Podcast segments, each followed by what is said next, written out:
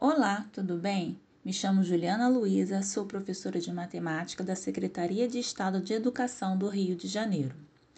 Iniciamos agora o sétimo podcast do módulo 4, Ensino Médio, segundo bimestre das unidades escolares da DIESP.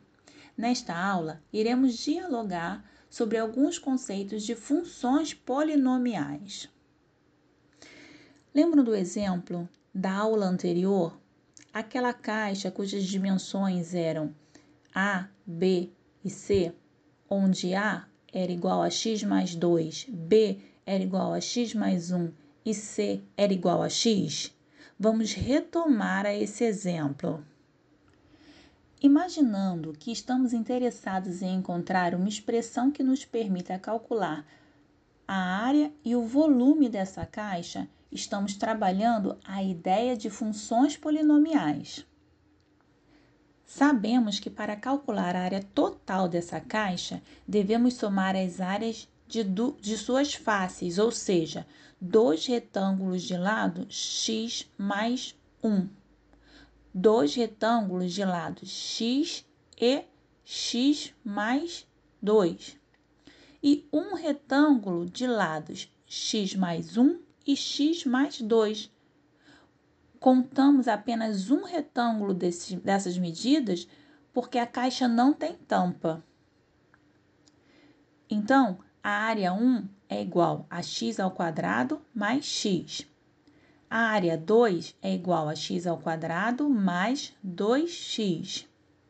E a área 3 é igual a x ao quadrado mais 3x mais 2 a área total dessa caixa será dada pela expressão duas vezes a área 1 mais duas vezes a área 2 mais uma vez a área 3.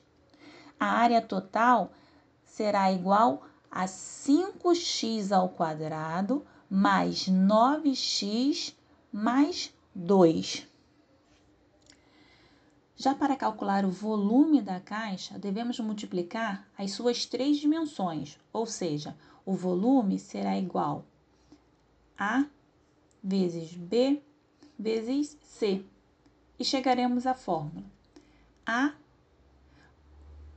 volume igual a x ao cubo mais 3x ao quadrado mais 2x. Temos aqui então dois exemplos de funções polinomiais que dão área e volume dessa caixa que estamos estudando, em função da medida x. Temos uma nota importante a observar nesses casos. Quando um termo do polinômio não apresenta variável, isso significa que seu expoente é zero, pois x elevado a zero é igual a 1. Então, pessoal, na aula de hoje nós conversamos sobre alguns conceitos de funções polinomiais e como podem ser trabalhadas no conceito de áreas e volumes em funções de uma variável.